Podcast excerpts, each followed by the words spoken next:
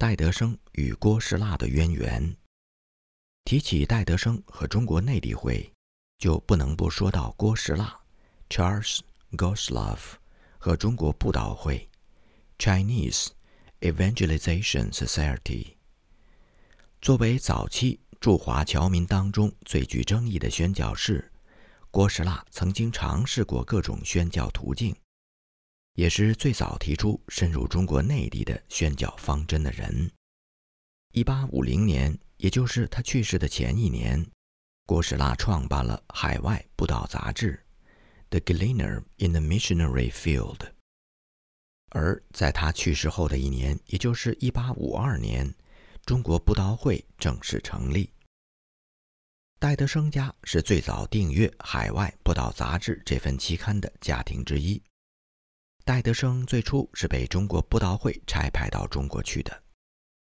戴德生不止一次地说：“郭石腊是内地会之父。”由于缺乏管理和对中国的了解，中国布道会早已经解散。到了编辑1876年3月亿万华民的时候，戴德生感慨地发现，他是原中国布道会唯一一个仍在从事宣教工作的人。此时此刻，他想到的却是一位具有贵族血统的浸信会牧师诺尔 （Rathley Noor） 在大约二十年前的那次讲话。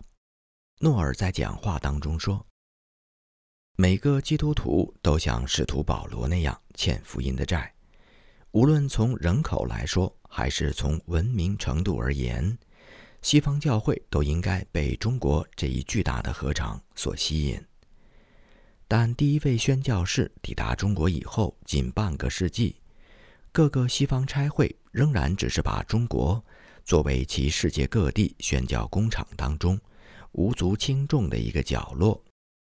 其实，中国疆域之广，人口之众，完全需要一个能以中国为其首要宣教对象的差会，并且全力以赴地将之福音化。十九世纪中期。新教各宗派之间的隔阂仍然很严重，跨宗派的活动虽然已经不是什么新鲜事，但是将各宗派的牧师和传道人凝聚在一起从事拓荒植堂的工作，则是中国布道会的首创。跨宗派的联合对圣经公会类的福音组织比较容易实行，但在宣教机构当中运行则困难重重。伦敦会虽然理论上以跨宗派为原则，但从未真正的付诸行动。然而，在中国布道会上，这一原则已经不再是纸上谈兵。诺尔牧师深深地了解人类喜欢彼此论断的本性，但他认为，不同宗派的宣教士若是隶属于同一个差会，他们之间发生争执的可能性。远比他们受不同差会带领要小得多。在英美教会各大宗派都已经差派宣教士赴华的大背景之下，华人信徒势必会察觉到不同宣教士在教导上的差异。但是，如果他们是从一群彼此接纳、并肩工作的人那里继承这些不同神学观点的时候，他们就能够感受到，无论是何等的差异。都不能阻止这些背景各异的人在基督里成为一家人。这样的跨宗派宣教，不仅对中国有益，在宣教士之间也能引起有益的反思。诺尔牧师也指出，进入中国内陆是有智慧的宣教策略。宣教士如果只是一味在中国沿海一带耕耘，那么基督便永远无法赢得中国。二十三年的光阴过去了，沧海变桑田。诺尔牧师已经谢世，中国布道会的意向已经被中国内地会继承，海外布道杂志也已经被亿万华民所替代。一方面，没有意向，民就放肆，宣教也就失去了动力；另一方面，一代人专心做一代的事，整个中国大陆的福音化。需要中西教会几代人的联合努力，而实现这一使命的关键，仍然取决于教会的合一。人性相通，华人教会的门户之见绝不亚于西方人。不知道一个半世纪前这位贵族牧师的发言，是否对今天宣教士童工有新的启发呢？白爱妹与戴德生的两位妻子，除了纪念1873年去世的诺尔牧师，三月号的亿万华民上还刊登了女宣教士白爱妹 Emily Bradley 写的一首挽诗。纪念1870年去世的内地会成员，他引用诗诗积淀挑选三百甜水勇士的典故。诗后的道文如此结尾：为了爱与恩典的缘故，神切断了我所引用之泉，因他知道我已经享用过深。何等甘甜的泉水，何等难舍的断奶，因此也必有极大的祝福等候我。因耶稣负担我所承受的苦痛。白爱妹是一位孤女，被代家收养。随蓝猫密尔团队赴华的那一年，她才二十出头，开创了单身女子宣教的先例。内地会在杭州新巷一号草创的时候，他担任戴家四个儿女的家庭教师，使戴德生的妻子玛利亚有更多的时间来辅助丈夫。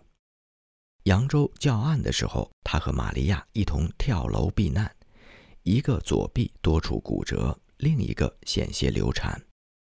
不久之后，白爱妹患上了肺病，于是接受玛利亚的托付，带着戴家的四个孩子返回英国。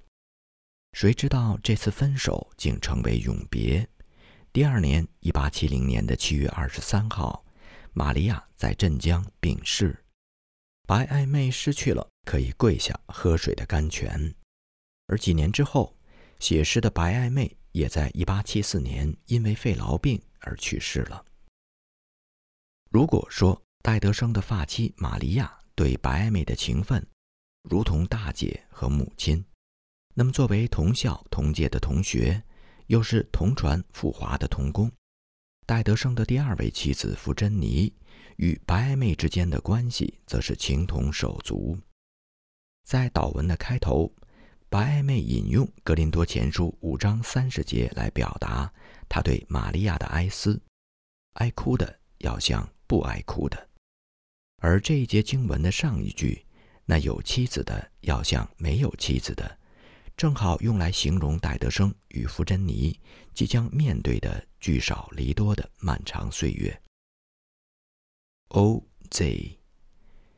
疾病缠身的江郎比夫人决定在秋收之后，和本地传道人文牧师一起探访 O.Z. 的教会。O.Z. 是距离奉化大约二十英里外的一个小村子，名不见经传，连浙江省的地图上都找不到和这两个英文字母发音相近的地名。与十九世纪末其他中国乡镇一样。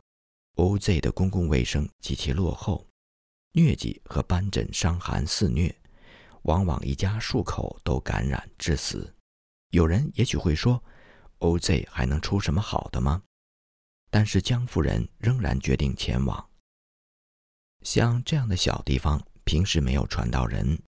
听说江夫人和文牧师到了，大家奔走相告，结伴前来听到。江夫人即使坐在轿子上，在乡间小路上颠簸一整天，也足以使她本已经支离的髌骨散架。接连两天的失眠，加上当时中国并不存在个人隐私的观念，使江夫人无法得到真正的休息。才相聚又要分手，尤其听到大夫已经对江夫人的病无能为力。一些蒙受过他夫妇二人恩惠的老信徒更为不舍，大包小包的往轿子里面塞土产、糕点、水果、橡果、母鸡、鸡蛋、树苗等等。回到奉化之后，仍有大量的妇女工作等待着江夫人。妇女们爱慕神的圣言，常常结伴前来参加一周两次的妇女班，点读自己喜欢的经文。然后沉浸在江夫人这个翻覆以中文为第二语言的朗读声中。温州男孩和镇江女婴，上一期的亿万华民中，曹雅芝曾提到，他和童工搭乘舢板去上海。离开温州之前，他从附近的宣教站调回了一位童工，代管福音书店的事务，又派了崇祯小学的一位男同学和留守之战的那位传道人作伴。一天，这个男孩走过靠近西城门的一座庙。看见有一位老人喃喃自语地挨个跪拜所有的偶像，他走上去，找了个机会对那老人说：“老爷爷，这些偶像既看不见也听不见你的祷告，为什么不敬拜那位在天上的真神呢？是他给了您这些年的衣食，也是他赐能力、慈爱，使您长寿。”老人一听，仿佛被触动了，他急切地盯着男孩问。我到哪里能找到这一位呢？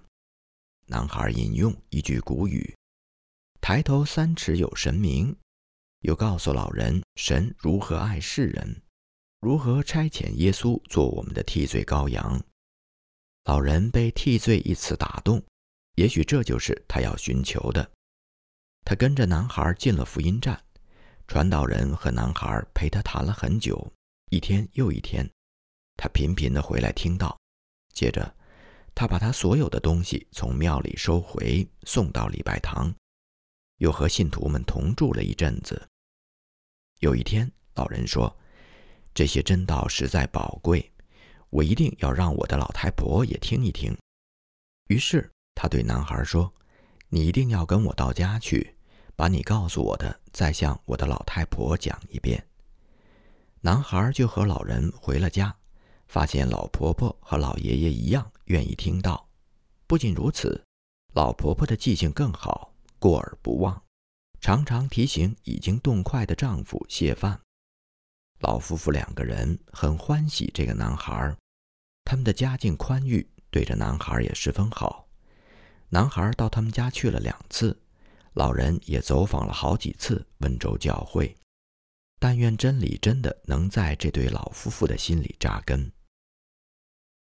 与曹雅芝笔下那位聪明可爱的男孩形象形成鲜明对比的，是同根福夫人信中所提到的那些女婴。常年泥沙淤积，造成长江易道。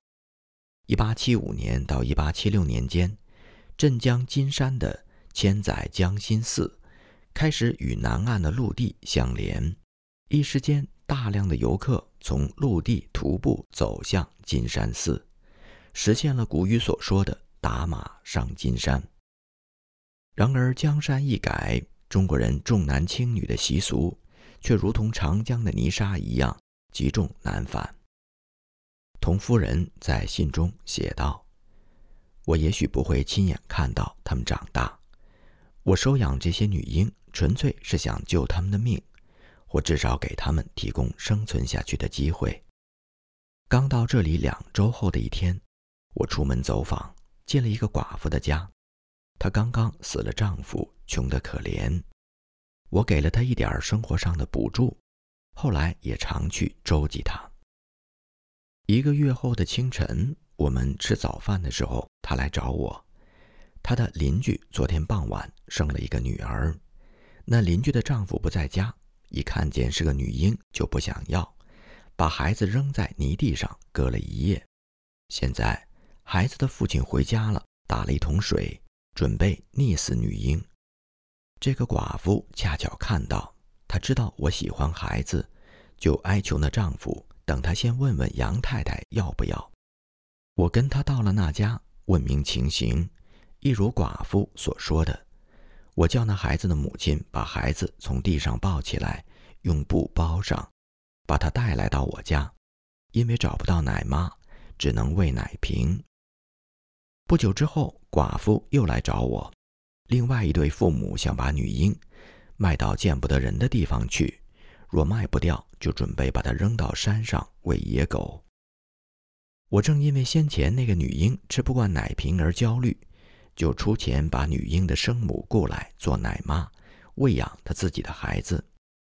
第一个孩子后来还是死掉了。这件事以后三周。一个衣衫褴褛的鸦片烟鬼，抱了一个八个月大患病的女婴来找我。我以为他不是为自己求药，就是为孩子看病。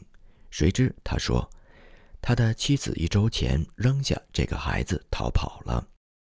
孩子现在每天痢疾腹泻，他养不活，准备把他卖了。我告诉他我不买人，只收留。我给了他一点钱，让他买件像样的衣服穿，随即把孩子抱到了我的房间。日以继夜的护理。当我看到他开始慢慢长得像个孩子的时候，便觉得那些无眠之夜都非常的值得。孩子母亲真正的去向也打听到了，那个可恶的鸦片烟鬼把他卖给了另外一个像他一样的男人，把所得的钱都抽了鸦片烟。更多的孩子会被送到我这里来，我不忍心眼睁睁地看他们死。就在写这封信的时候。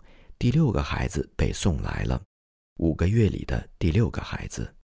但愿他们都能活下来。几年之后，我们或许就可以开办一个由我的孩子们组成的女校了。在中国，性别可以决定生死，但耶稣基督和他的福音使者改变了孩子们的命运。宁波朱牧师。系列连载造访我们的福音站已经从法国的马赛抵达了香港和上海，这一期抵达宁波。早在1856年，戴德生就来到了宁波。转眼二十年过去了，他仍然清晰地记得刚来的那年冬天，睡在没有天花板的瓦房顶楼，雪花从瓦缝洞隙当中飘进来，在被子上结了一层冰雪。以至于他早上起来可以用手指在上面写自己的名字。如今，这些谷仓式的筒子间早已经封上了天花板，分割成了四五个小房间。这对于重视个人隐私的西方人而言是极大的空间性的改善。在宁波，戴德生遇见了心爱的玛利亚，也是在宁波，戴德生和童工祝恩赐。John Jules 一起退出了中国布道会，成为凭信心生活的独立宣教士。又是在宁波，戴德生接收了巴格尔医生 William Parker 的诊所，积累了医疗宣教的经验。戴德生第一次携眷回国的时候，不知道是否还能活着回到宁波。他在英国养病期间，仍然念念不忘宁波。一边修改宁波方言的新约圣经，一边安排新宣教士前往宁波接替他的工作。内地会成立之后，宁波是最早的总部。一八六八年之前，宁波教会仍然由西方宣教士监督。一八六八年之后，便完全由当地的牧长自己牧养。说到当地牧长，一定要提到朱牧师。当你见到朱牧师的时候，一定会发现他前额和脸颊上的伤疤。朱牧师的老母亲从一个天主教徒那里听到一点真道，便找到朱恩赐夫妇家，索取天主教的书册。朱恩赐给了他一本新约圣经，他回家之后让儿子念给他听。母子两个人的兴趣日益加深，不断的前来问道。最后，母亲、儿子、儿媳妇和其他的家人都信了主。那年代，从宁波到上海淘金的人很多，朱先生也是跃跃欲试。即便祝恩赐极力反对，朱先生还是离开宁波去上海。走到半路，朱先生落在太平军的手中。太平军发现他是信耶稣的，没有杀他，却派他去做搬运重物的苦工。对朱先生这样一位手无缚鸡之力的读书人，从没干惯体力活儿，实在是苦不堪言。但太平军极其残忍，以不养懒人为借口，把做不动重活的人都杀了。很多人死了，但朱先生却活了下来。以马内利的神是他唯一的伴侣和安慰。他每天早晚打开圣经，都怀着。最后一次读经的心情来领受神的话。有一次，朱先生试图逃走，被太平军抓了回来，在前额和脸颊上烙上了太平军的印戳，这样他再也不可能逃走了，因为官兵凡看见脸上有长毛印记的人，一律是格杀勿论的。宁波的小教会却从未停止为朱先生祷告。有一天，他们聚会祷告的时候，朱先生奇迹般的走了进来。死里逃生的朱先生面目全非。不仅如此，他还要接受割除烙印的外科手术，不然终生都会有性命之疑。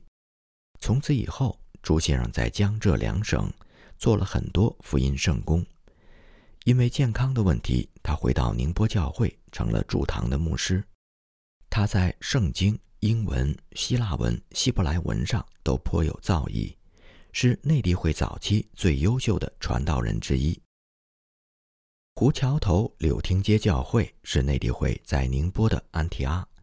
这些年间，除了被主接走的信徒之外，那些最有能力和最有经验的牧师、传道人、圣经销售员。都被差派到四乡八镇，在宁波教会过去二十年来受洗的一百五十多人当中，留下来定期聚会的信徒不超过三分之一。读到这里，再回顾前两期有关宁波教会购地建堂的消息，读者心中也许会为他们担忧：三十来个人的小教会筹款建堂，谈何容易？但是朱牧师从宣教士们的身上领受的，不仅仅是圣经的知识，还有信心的功课。我们仿佛能从时间隧道里听见他回响的声音：“主啊，我将我所有的献在你的祭坛上，拭目看你如何的行神迹。”绍兴教会的男女老少，绍兴不是沿海城市，也并非通商口岸。但因为靠近宁波，听福音的机会也不少。一八六五年，宣教士福道生携华人传道人张小红，在绍兴府城的香桥建立福音站。转眼十一年过去了。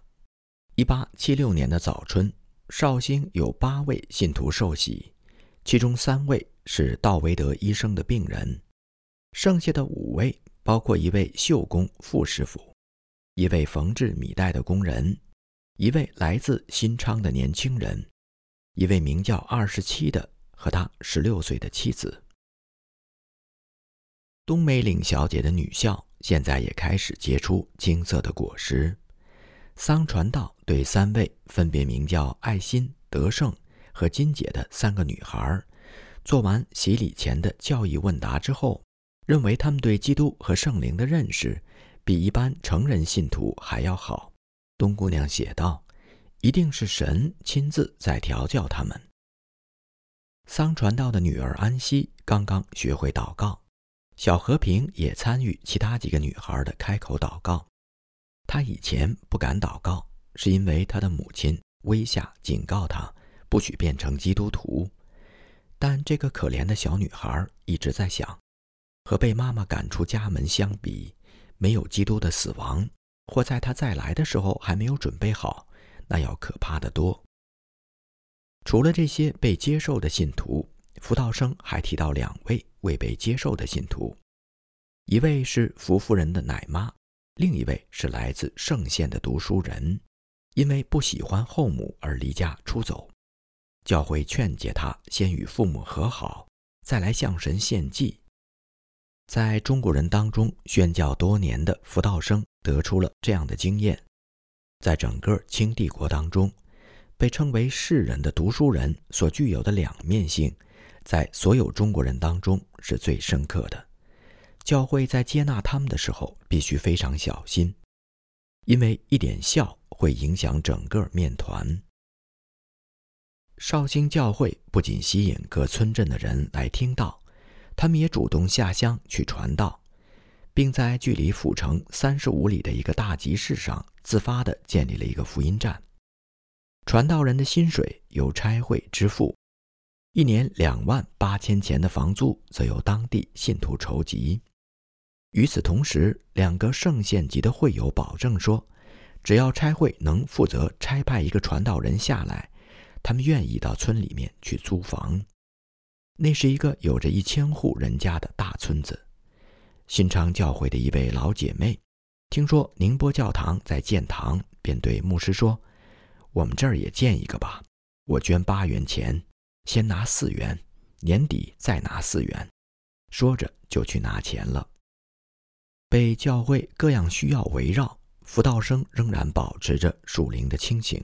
他写道：“他当在我们中间有正当的位置，不仅当在我们的事工中，也当在我们的心中。”大约在一八七四年年初的时候，中国童工尹先生的岳母和小姨子受洗了。东梅岭姑娘邀请隔壁的一位少奶奶来观礼，少奶奶被洗礼深深的感动。